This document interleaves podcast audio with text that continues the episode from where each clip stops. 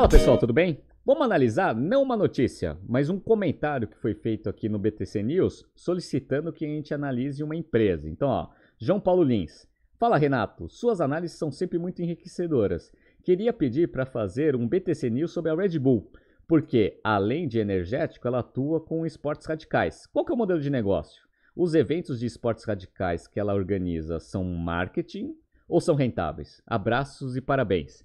Então a gente vai analisar aqui o Red Bull, vamos mostrar aqui tudo que ela faz aí em termos de atuação de marca, além do energético, e vamos tentar inferir ou analisar se esses negócios dão dinheiro ou não. Vou até mostrar que duas unidades de negócio certamente dão bastante dinheiro e a gente vai analisar aqui nesse BTC News, legal?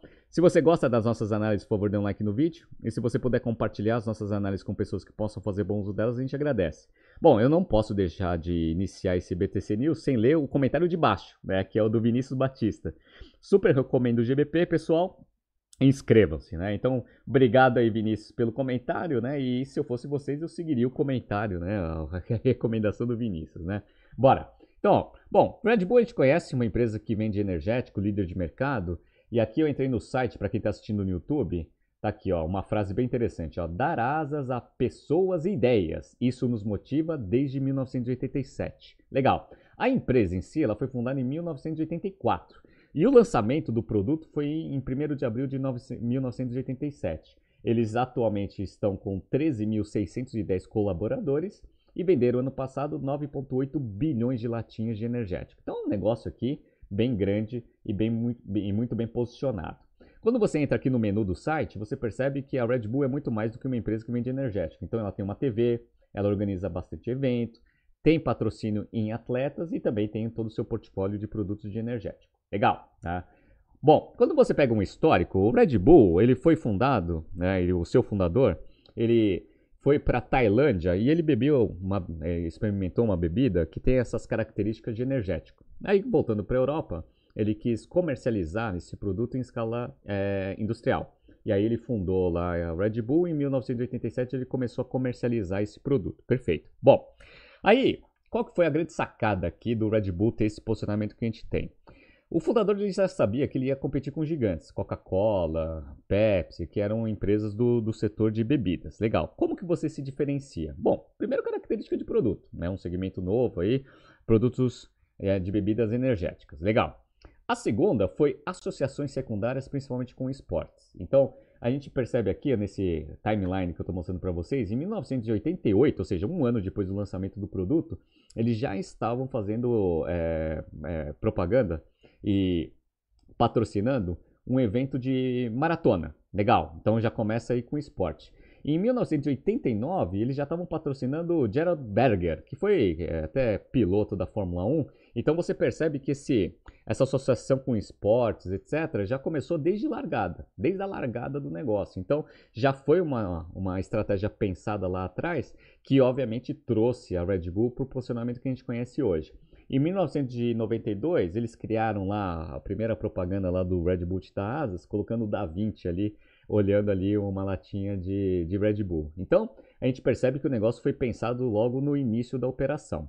As primeiras associações que eles fizeram, até fora do esporte, até para aumentar bastante o volume de, de, de, venda, foi em festas universitárias. Então eles começaram a colocar bastante energético nessas festas, até porque esse público jovem que gostam bastante de raves, etc., precisavam de uma bebida que desse bastante ânimo né, por causa das festas, e também fazia uma ligação direta com eventos alegria e também com bebida alcoólica. Então muita gente gosta de beber bebida alcoólica com energético. E aí, desde então, esse negócio veio crescendo bastante, tanto na parte de ocasião de, de consumo, que é na parte de festas, como também associação com esportes, que a gente vai mostrar aqui. Beleza, bora.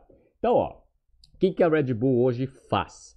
Fora o negócio principal, que é energético, ela organiza diversos eventos, legal? Tem toda uma parte de times, times de futebol, times de Fórmula 1. Tem também patrocínio para atletas, tem uma parte de mídia e tem todo um outro, né, um outros negócios aqui que vende camiseta com marca Red Bull, é, que são aquelas oportunidades que você consegue ter quando você tem um brand equity muito forte. Legal, então o negócio faz bastante coisa aqui, mas o negócio principal continua sendo energético. Perfeito, bora. Então, Como que eles conseguem ter toda uma comunicação integrada para conseguir executar essa estratégia de comunicação e associações secundárias para manter esse posicionamento premium aí que o Red Bull tem em relação aos concorrentes? Diferentemente do tradicional de mercado, a Red Bull tem uma empresa interna dentro do grupo que faz toda a estratégia e execução da parte de comunicação, que é essa daqui que eu estou mostrando para vocês no YouTube, que é a Red Bull Media House. Essa Red Bull Media House, ela cuida de toda a comunicação digital, desenvolve TV, é, programas de TV e filmes, tem toda uma parte de, de, mídia impressa e também tem até uma gravadora, a Red Bull Records, aqui na parte de música. Interessante isso. Então, eu fui explorando um pouco do site e eles fazem toda uma parte de organização de eventos. É, é, eles passam, né? Ou seja, eles transmitem esses eventos ao vivo na TV deles. Então, até fazendo uma propaganda de graça aqui, ó.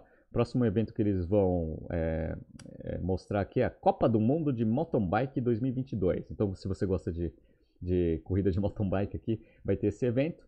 E também tem toda uma produção de filmes, geralmente filmes associados a esporte. Então, a Red Bull ela tem essa empresa integrada até para você conseguir ter uma comunicação coerente em todas as frentes que eles atuam. Isso é bem interessante aqui. Por quê? Porque as empresas tradicionais que elas fazem, elas contratam aí agências de mídia diferentes e elas ficam só com um briefing inicial e aí todas as agências vão tocando aí estratégia de comunicação que às vezes não é tão integrada entre si. A Red Bull não, ela tem uma empresa que faz toda a parte de planejamento e execução.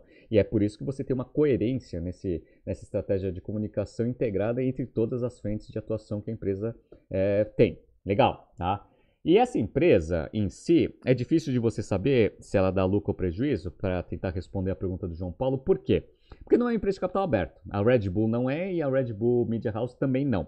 No entanto, eu tenho algumas informações aqui que eu peguei em algumas fontes que eu achei na internet. Então, por exemplo, essa Red Bull Media House, ela teve uma receita em 2019, que foi a última que foi divulgada, de 16 milhões de libras. 16 milhões de libras na época dava algo em torno ali de uns quase 20 milhões de dólares. Se você for parar para pensar, 20 milhões de dólares é muito pouco. No entanto, ela faz toda uma parte de organização de toda a estratégia de comunicação, evento, etc. Então é importante a gente ver também o total de patrimônio que essa empresa tem. Quando você bate o olho aqui, ó, ela, tem, ela tinha aqui em 2019 852 é, milhões de, de libras, que dá mais ou menos um bilhão ali de dólares na época.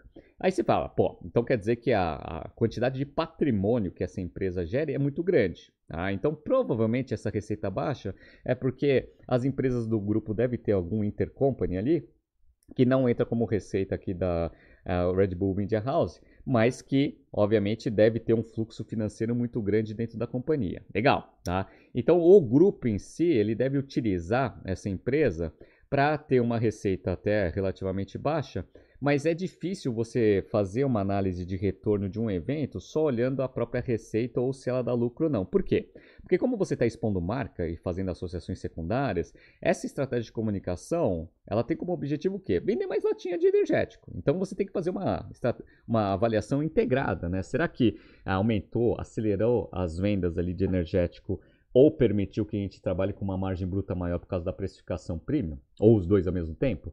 Então é importante a gente ver esse negócio integrado com os resultados de energético. Então, eu acredito que esses eventos até possam dar lucro, é, isoladamente, mas, como eu falei para vocês, é importante que a gente analise isso de forma integrada. Bom, será que a empresa ela tem bastante receita, o grupo Red Bull? Eu peguei aqui um histórico de receita que mostra que em 2020, que foi o último resultado divulgado, eles tiveram 6,3 bilhões de euros de faturamento. Legal. Que dá algo em torno aí de uns 7,5 mais ou menos pelo euro da época. Né? Agora o euro e o dólar estão iguais, mas seria ali mais ou menos uns 7,5 bilhões de, de dólares ali em receita em 2020. Legal, tá? Quando você pega participação de mercado nos Estados Unidos, que é o maior mercado consumidor, a gente vê aqui, ó, Red Bull é líder em, com 23,3% de market share. A segunda é a Monster, 23,2%. Aí vocês vão parar para pensar e vão falar o seguinte: assim, Pô, mas eu achava que o Red Bull tinha uma participação muito maior aí do que tá 0,1 ponto percentual ali acima da Monster. Calma que isso daqui é market share por marca. Por quê? Porque a gente ainda tem a Red Bull Sugar Free e a Red Bull The Summer Edition. Quando você soma esses dois aqui, dá 10.6. 10,6 com 23,3 dá 24% praticamente. Tá? Então é, 20, é 34%, desculpa. Então dá 34% contra 23,2%. Aí você vê a liderança aí da Red Bull no maior mercado consumidor do mundo. Legal? Quando você vê essa análise globalmente, no, seg no segmento de energéticos, o Red Bull tem 43% contra 39% da Monster. E tem né, o terceiro que é a Rockstar com 10%. Como que a Red Bull, e é por isso que o caso é tão bem sucedido, como ela consegue ser líder de mercado aqui nesse segmento? Por quê? Porque se você para para pensar, a Monster tem a Coca-Cola por trás e a Rockstar tem a Pepsi. Então, ela briga com gigantes. Então, só essa estratégia de comunicação e associação secundária é que consegue fazer a Red Bull conseguir competir com essas gigantes e ainda ser líder de mercado. Olha que interessante. E quando você olha esse market share, a pergunta que se faz é: será que esse negócio dá muito dinheiro? Bom, para conseguir responder essa pergunta, eu tive que fazer algumas análises comparando com o principal benchmark, que é o segundo do mercado, que é a Monster. A Monster tem capital aberto, então é fácil de analisar os dados. Já a Red Bull, a gente precisa estimar. Então, olha que legal. A Monster teve uma receita de 5,5 bilhões de dólares em 2021, com uma margem bruta de 56% e um lucro de 1 bilhão e 300 com uma margem líquida de 24,9. Legal. Aí, qual que foi a análise que eu fiz? Eu sei que a Red Bull, além de ter um faturamento maior, ela tem uma margem bruta maior. Por quê? Porque eu entrei no site do Walmart para saber o quanto que ele consegue precificar o seu produto em relação da Monster. Né? Dado que o posicionamento é premium, teoricamente a, o preço é mais alto. Então, ó, eu peguei uma latinha aqui no Walmart Estados Unidos, tá 2 dólares e 68.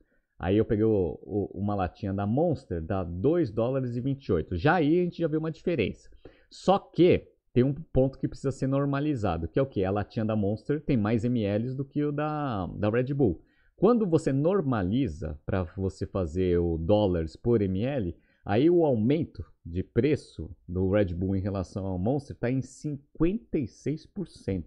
Então ela consegue, com toda essa estratégia de comunicação integrada, precificar 56% a mais do que o seu principal concorrente, que é a Monster. Olha que interessante.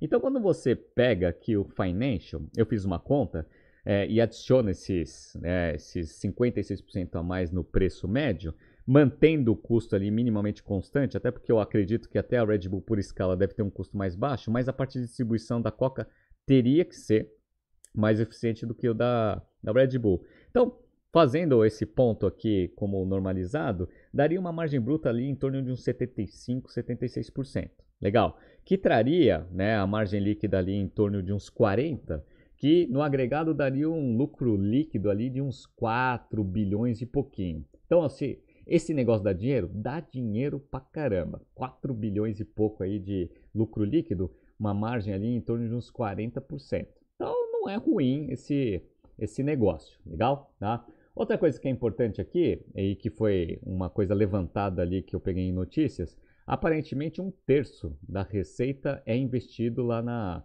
Red Bull Media House. Então, eles gastam 33% ali com toda a parte de publicidade, mas parece que dá bastante resultado. Legal, tá?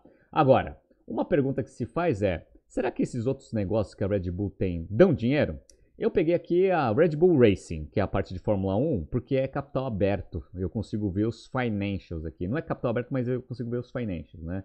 Então, eu peguei aqui, ó, a Red Bull Racing, ela teve uma receita de 229 milhões de libras em 2020, que foi o último resultado que ela divulgou, com um lucro líquido de 723 mil libras, que em dólar dá mais ou menos um milhão de, de dólares. Então olha que legal. Esse negócio, além de expor a marca em todas as etapas, e isso que é 2020, hein? 2020 foi o pior ano aí da Fórmula 1, porque teve cancelamento de, de corrida, etc e tal. Então, ó, no pior ano ali que teve ali de 2020, eles conseguiram fazer um milhão de dólares de lucro com a Red Bull Racing e sem contar toda a exposição de marca que eles tiveram em associação secundária com velocidade, etc. Né? Então, esse negócio eu já posso falar para vocês que dá, dá dinheiro. Além de ser um investimento em marketing, que dá retorno, dá lucro. Essa unidade de negócio, um milhão de dólares. Interessante. Então, esse aqui eu sei que dá dinheiro. E vamos pegar agora futebol. Ah, por quê? Porque eles têm vários clubes de futebol. Então, eles têm aqui na Áustria, eles têm no Brasil a Red Bull Bragantino, eles têm lá na Alemanha o, dois times ali, Tem nos Estados Unidos também a Red Bull Nova York e assim por diante. Legal. Será que futebol dá dinheiro, Renato? Bom, eu peguei aqui tanto Estados Unidos quanto Brasil para falar o seguinte, né? Eu falei assim, bom, Estados Unidos, é, eu sei que eventualmente esse negócio pode ser rentável, mas eu vou mostrar uns números para vocês. E Brasil, eu vou usar como referência para a gente inferir se lá na Europa esse negócio dá dinheiro. Então, ó, nos Estados Unidos, a Red Bull ela entrou na Major League comprando um time. Então ela comprou aqui uh, um time e pagou 50 milhões de dólares. Legal. Quanto que vale esse time hoje? Isso foi lá em 2006.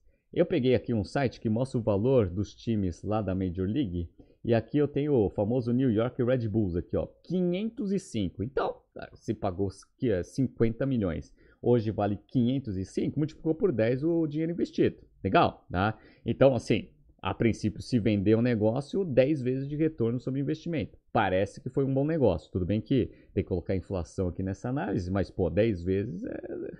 é. Inflação nos Estados Unidos foi bem pequena aí nesses últimos tempos, né? Legal. Então, assim, deu, deu dinheiro? Esse negócio, se fizer venda do clube, vai dar muito dinheiro. E eu acredito que esse negócio deve dar lucro ali, até pela quantidade de audiência e receita que eles conseguem gerar lá nos Estados Unidos. Inclusive, teve um outro estudo que eu vi que a Red Bull é, New York é, a, é o time da Major League que tem mais receita. Tá? Legal, tá?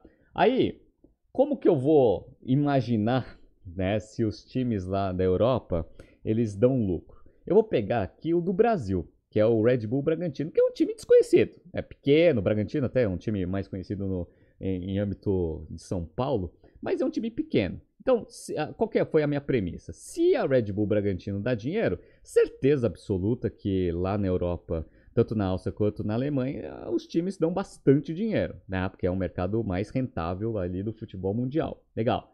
E aí, é legal porque as empresas, é, os clubes brasileiros precisam divulgar os seus resultados. E eu peguei aqui a da Red Bull é, Bragantino em 2021. Então, ó, receita 291 milhões aqui de receita é, no ano passado. E deu um lucro de 22 milhões, melhor que São Paulo. Ah, então, um time pequeno, desconhecido, que ainda está ganhando, ah, tudo bem que está participando de bastante campeonato, né? inclusive campeonatos internacionais. Gerou aqui 22 milhões de lucro líquido. Então, o negócio dá dinheiro.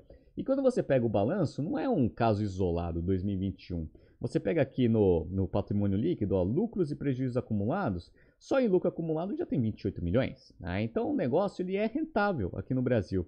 E se ele é rentável no Brasil, é quase que certeza que ele é rentável também na Alemanha e na Áustria. E sabe o que é o mais legal?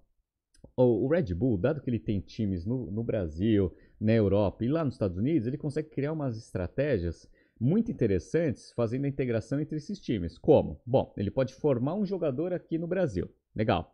Aí o que ele faz? Ele transfere esse jogador para a Europa. Aí ele joga ali na Áustria e quando ele começa a ficar bom ali, começa a despontar, você manda ele para a Alemanha. E aí ele joga num time bem posicionado lá. E aí ele valoriza o seu passe e aí você consegue vender ele por um valor muito acima de todo o investimento que você fez no atleta. Olha que sensacional, tá? Então você consegue até fazer uma máquina aqui de produção de novos jogadores para você conseguir formar ele e vender com uma precificação muito cara, até porque a Europa é o maior mercado consumidor aí de jogadores de futebol. Legal.